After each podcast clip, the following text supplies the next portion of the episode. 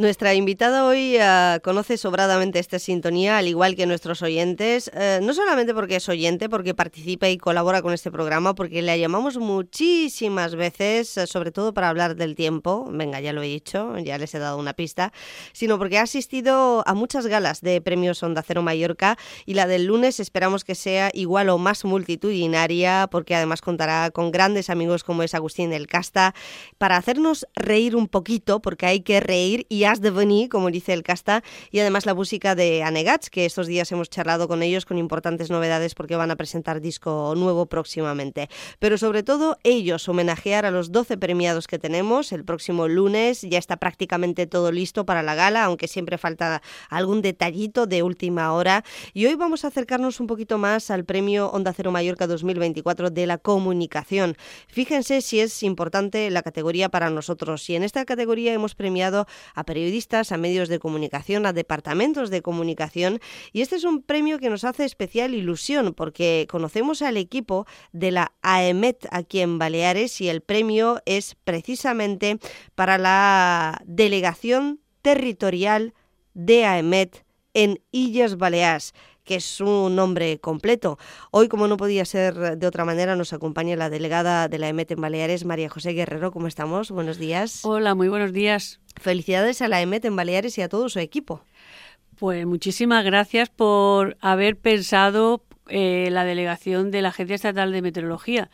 Nosotros somos un equipo de lo que son trabajadores profesionales del AEMET, que somos unos 50 personas pero luego también forman parte de la Agencia Estatal de Meteorología 150 colaboradores que altruísticamente ceden parte de su terreno para colocar nosotros equipos, pluviómetros, termómetros y todo ello, pues entre todos contribuimos a hacer, a conocer el tiempo, a predecir el tiempo y a conocer también el clima de nuestras islas. Hay mucho aficionado a la meteorología, ¿no, María José? Es una cosa que como nos uh, importa a todos y a muchos apasiona.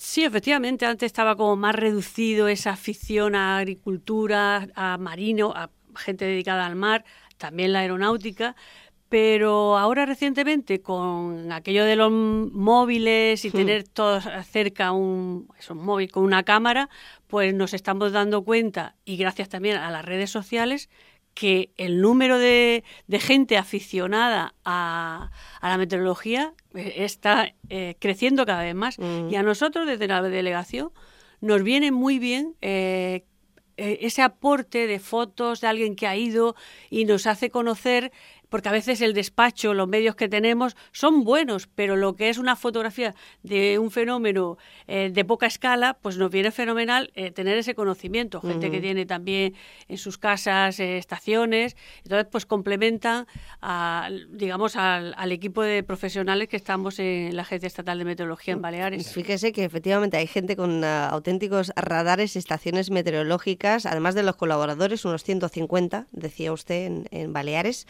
eh, más todo el mundo que, que, habla del tiempo y es una cosa que, que preocupa em, y esto que esta semana, hombre, acabaremos hablando del tiempo, del parte meteorológico, más faltaría para las próximas horas porque estar con María José es eh, estar al final con eh, la, la portavoz de la meteorología de las Islas Baleares y de los partes meteorológicos. Pero déjenme que explique a los oyentes un poquito más el porqué del premio, porque es verdad que el jurado de los premios ha valorado varias cosas para otorgar precisamente el de comunicación a la delegación balear de la EMET. Em, esgrimió eh, claramente eh, el cambio que ha habido en la comunicación eh, también de la EMET hacia los ciudadanos. Tras la torrentada, y me refiero que hubo un antes y un después eh, en la comunicación de las alertas meteorológicas con especial énfasis en llegar a la población y explicarle a la gente cómo son esos fenómenos meteorológicos y qué consecuencias pueden tener porque son cada vez más intensos eh, puntualmente, eh, pero intensos. ¿no? ¿Está de acuerdo con esa descripción o esa explicación? Porque es lo que perciben los ciudadanos que son los que también forman nuestro jurado. Bueno, el, efectivamente el caso de San Llorén marcó mm, para todos los ciudadanos de Baleares, especialmente Mallorca, especialmente este municipio, un antes y un después, porque, bueno, respecto a, la Agencia Estatal de Meteorología, mm, nuestro objetivo enmarcado dentro del lema de la Organización Meteorológica Mundial, ¿por qué estamos aquí? estamos, la Organización Meteorológica Mundial siempre nos lo recuerda cada año, estamos para proteger bienes materiales y salvaguardar vidas humanas. Por tanto, aquel suceso mm, ha marcado un antes y un después para todo el mundo.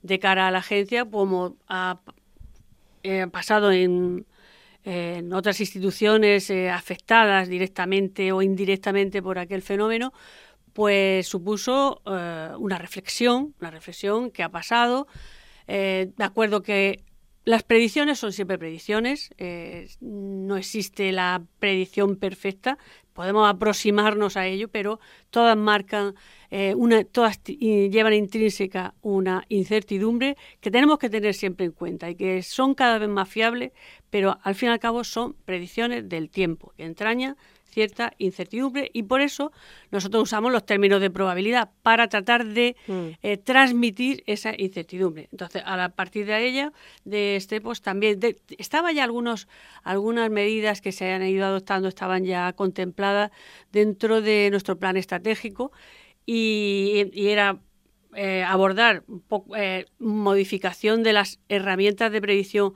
a muy corto plazo, como era el caso aquel, y luego también Mm, mejorar los protocolos de actuación y de comunicación, sobre todo con emergencias, que es nuestro principal usuario, porque son los que a raíz de esa información que AEMED suministra, eh, ellos poder organizarse y tratar de, minimizar los efectos que pueda mm, tener una variable meteorológica que normalmente los que son más rápidamente impredecibles para tomar medidas son la precipitación, la intensidad de precipitación fuerte, porque eh, un temporal marítimo casi que se ve venir, las temperaturas altas también se ven venir, pero lo que te pilla con más de sorpresa es eso. Mm. Entonces, a partir de ahí, ¿qué, tenemos? Pues mira, eh, un modelo de predicción a, muy corto plazo con una resolución de dos kilómetros y medio. Eso significa que todas las estructuras meteorológicas que vemos o que existen, eh, que son eh, un poco mayores que, ese espacio de dos mil, o sea, son más grandes que dos kilómetros y medio,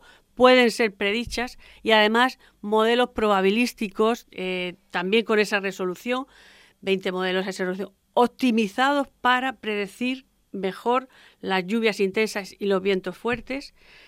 En ese, eso, digamos, en cuanto a modelos. Es decir, contamos con ese 20 modelos que los presentamos eh, en conjunto para poder interpretarlos, más otras técnicas de predicción que, yo, que ya son 50. Por lo tanto, mm. son más de 70 modelos de predicción con los que cuenta un predictor de la Agencia Estatal de Meteorología. Es una de las cosas que ha cambiado después de la torrentada y después de todo aquello. Eh, usted ha hablado de una reflexión también en la EMET, en Protección Civil, en las fuerzas y cuerpos de seguridad del Estado, todos los que se vieron implicados en el desastre, aquel que se cobró 13 vidas humanas en Mallorca.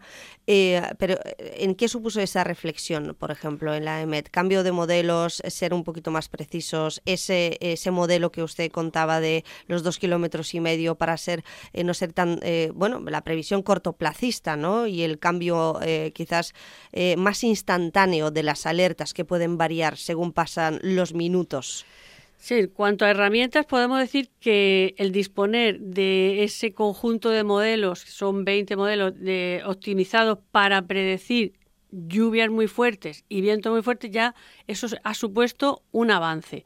Luego, por otro lado, se instalaron también más estaciones automáticas, tipos en el puerto de Sawyer, en Petra. Se instalaron más, eh, se instaló también en Muro un, mástil de viento para tener allí información. Eso en cuanto, digamos, modelos y esto. Luego también estamos eh, nos gustaría hacer muchas más cosas, pero el dinero también es limitado. Entonces ahora estamos metidos dentro de, del plan de transformación y resiliencia del Gobierno de España, que nos ha concedido un dinero para renovar siete estaciones automáticas y además eh, el radar meteorológico. El radar meteorológico se va a cambiar, es decir, el software, es decir, los programas que, lleva dentro esa antena que nos permite eh, distinguir dónde está lloviendo, con qué intensidad, eso se va a mejorar, saber con qué está esa intensidad. Además nos va a permitir discernir si se trata de lluvia, si se trata de nieve, si se trata de granizo, es decir, mm, se va a mejorar la, interpretación que va a dar ese, ese radar hmm. con la nueva con el nuevo software y, para prestar un poco un, mejor servicio un mejor pronóstico a, a, la sociedad en general ya mm. sea aeronáutico, emergencias, es decir, cualquier persona que esté incluso en su casa, que dice muchas veces, dice, ay, han dicho que va a llover.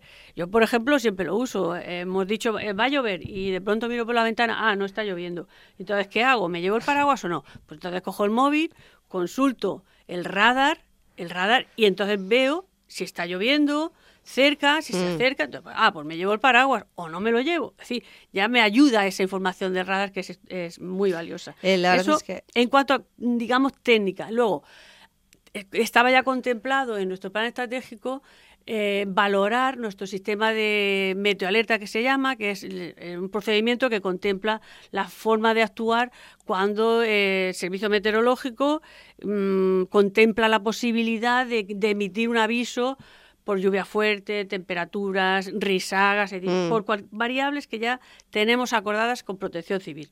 Entonces nos reunimos, eh, hicimos un grupo de trabajo bastante bueno, eh, un ambiente estupendo y ahí pues valoramos mm, rezonificar, se quedó así, valoramos nuevos umbrales de las variables, modificamos algunos y luego también pues tratar de, de estar más encima cuando, cuando se avecina. O sea, cuando nosotros, por ejemplo, vemos un, eh, algo que puede suceder de aquí a 24 o 48 horas, incluso 72, pues se llama a emergencia, se explica, pues mira, hemos puesto este, este aviso de este nivel naranja o, o amarillo, que normalmente empiezas por amarillo, luego puede ir subiendo y explicas un poco los motivos, aparte de darle el papel, porque el papel, bueno, eh, queda por escrito, pero siempre si te lo explica alguien... Comunicación, eh, comunicación, comunicación, igual que no es lo mismo hacer una entrevista por teléfono que verle la cara y ahora mismo verla eh, gesticular y explicar en antena aquí con buen sonido lo que es la meteorología y el trabajo que hace la EMET en Baleares.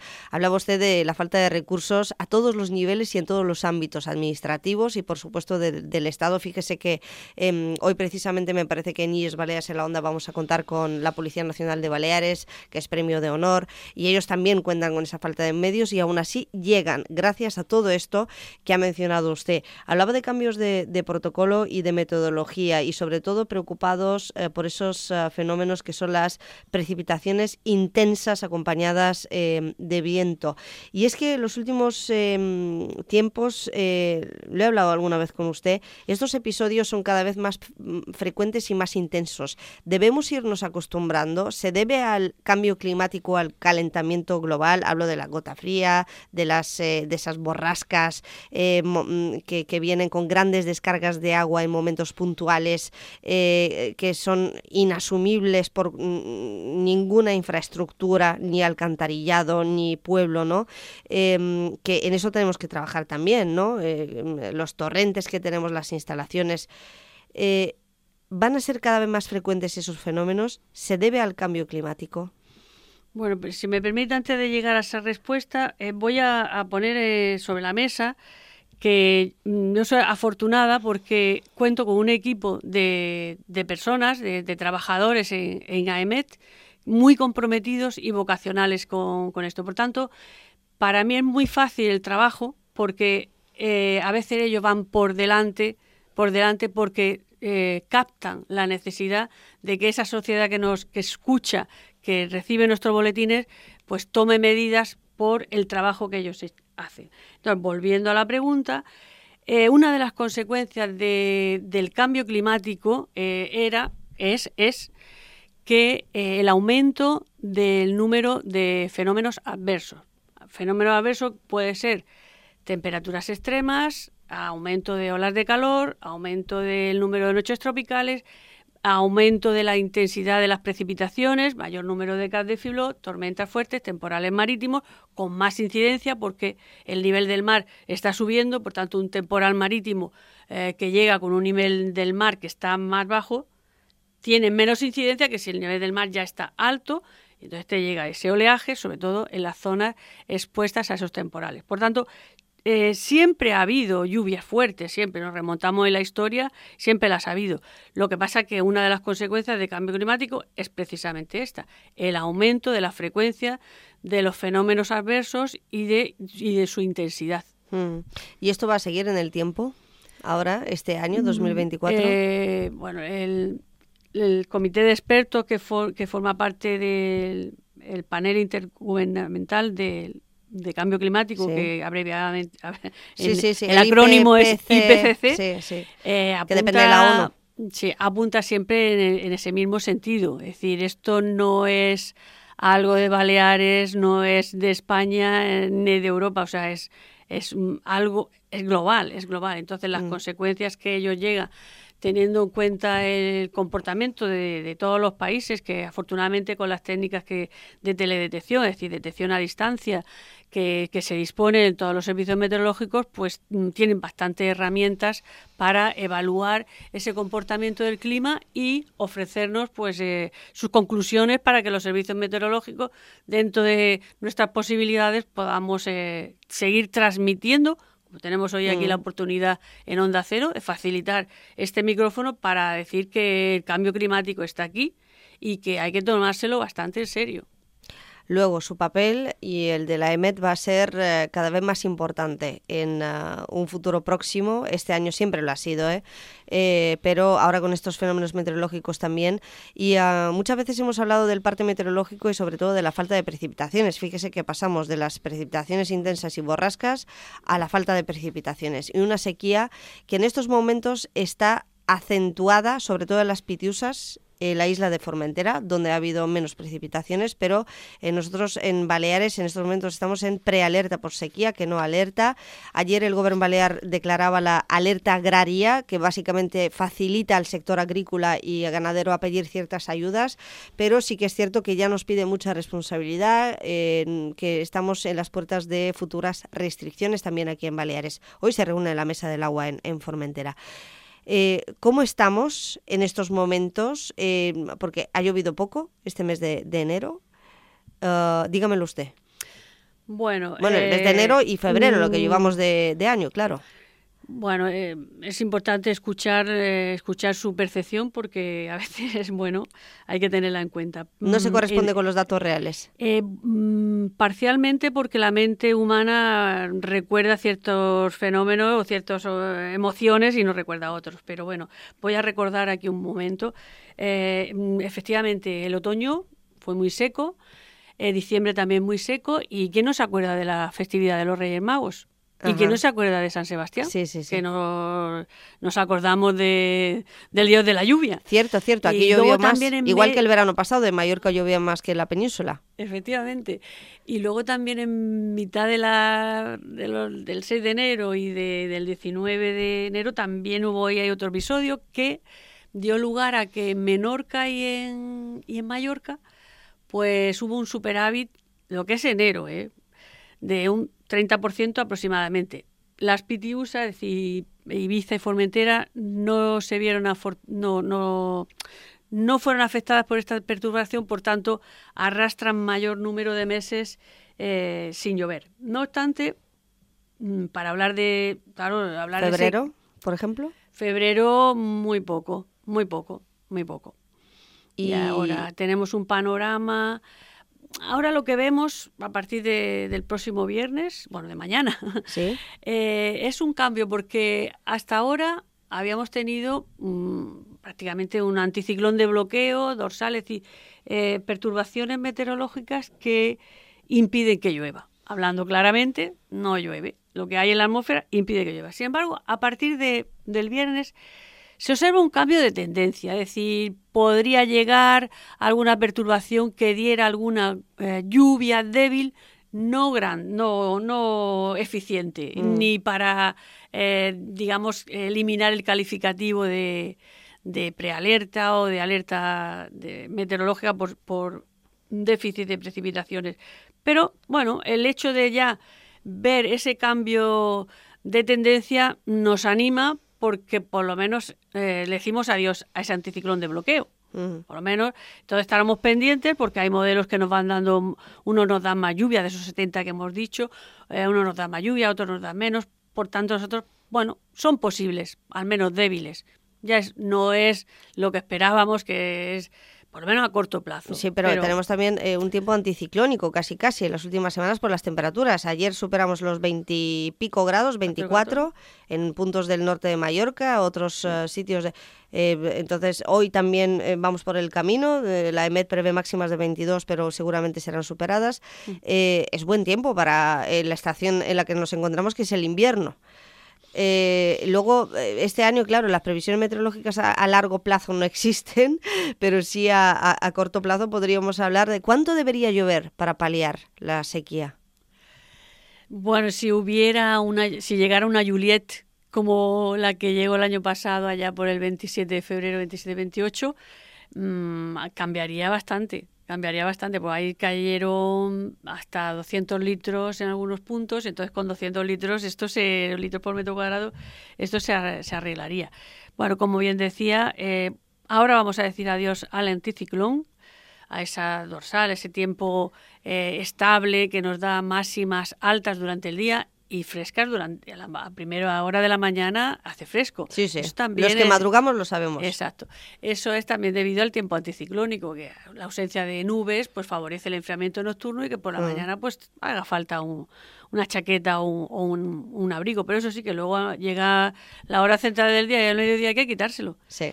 Eso es el, consecuencia del, del anticiclón invernal. Y además ayer tuvimos un episodio de niebla muy curioso por la tarde, ¿eh? que cubrió media palma y eh, parte del aeropuerto. Fue, bueno, poco tiempo, pero nos llamó la atención. María José Guerrero, delegada de la EMET aquí en Baleares. Eh, la EMET en Baleares, premio Onda Cero Mallorca de la Comunicación, que va a recoger su trofeo en la gala de los premios el próximo lunes. Hay mucha gente que les conoce y que les quiere y que les escucha aquí en la radio y que les va a poner cara a muchos el próximo lunes sobre el escenario. Vamos con el parte meteorológico más importante. ¿Qué tiempo va a hacer el lunes a partir de las 7 de la tarde? que es cuando tenemos gala de premios. Mientras mm. María José aquí está en los estudios rodeada de papeles, ¿eh? queridos oyentes, que lo sepan ustedes, que esto va con datos, eh, ella va documentada a todas partes y ah, claro, aquí me trae pues más o menos la previsión que la vamos a dar el lunes por la mañana. ¿eh? Aprovecho para invitarles a que se descarguen su invitación porque quedan pocas horas gratuitas siempre en la página web del Auditorium de Palma. ¿Hará buen tiempo el lunes? Bueno, lo del buen tiempo. Si llueve también es bueno, ¿eh? exacto. Pues claro, iba a decir que lo del buen tiempo es relativo, es un calificativo que, oye, que eso, o sea, la predicción realizada hoy, jueves para el lunes, nos marca que puede haber unos intervalos de mm, nubosos y no se descarta alguna precipitación débil. Las temperaturas máximas de 19 grados, es por tiempo primaveral, y luego por la noche tampoco bajará mucho, si acaso hasta unos 10 o 12 grados. Vale, fresquito pero agradable. Exacto. Por tanto, hay que ponerse muy guapos y guapas en la gala de los premios. Espero que una chaquetita eh, no va a sobrar, una rebequita y eh, sobre todo a disfrutar de la gala que os lo merecéis de verdad eh, todo el equipo y con usted a la cabeza María José. ¿Algo que añadir? Bueno, pues nada, que nosotros tenemos, difundimos nuestras predicciones con nuestra página web, nuestra cuenta de Twitter, que es arroba Baleares, o el que quiera seguirnos, ahora mismo tenemos más de 31.000 seguidores, pero eso les ayuda a estar perfectamente informados. Y luego, si me permites también decir que ayer salieron convocadas más de 30 plazas para eh, formar parte del Cuerpo Superior de Meteorólogos del Estado. Por tanto, ánimo a aquellos que, que les guste la meteorología, que les guste la física, que les guste la matemática, la informática, que le guste trabajar para, para dar un mejor servicio a la sociedad en el sentido meteorológico y mm. climatológico, ánimo que es al final a toda la sociedad, porque del tiempo ya no se habla solamente del ascensor, sino en muchos ámbitos de la vida que nos importa a todos y suerte a todos los aficionados que puedan convertirse también en ah, trabajadores de la AEMET. Gracias, María José. Eh, veremos también a Miquel Gili y a Bernata Mengual, allí a todo el equipo de la EMET en Baleares, con sus allegados y a disfrutar el lunes, que también es su noche. Pues muchas gracias y recalcar agradecimiento a Onda Cero y al jurado, por supuesto, mm. de haber eh, lo voy a decir en mallorquí, de haber pensado con nosotros. María José, gracias por su amabilidad. Como siempre, seguiremos llamándola Premio de la Comunicación eh, que recae la AEMET Baleares, una categoría que patrocina la Federación Empresarial Hotelera de Mallorca.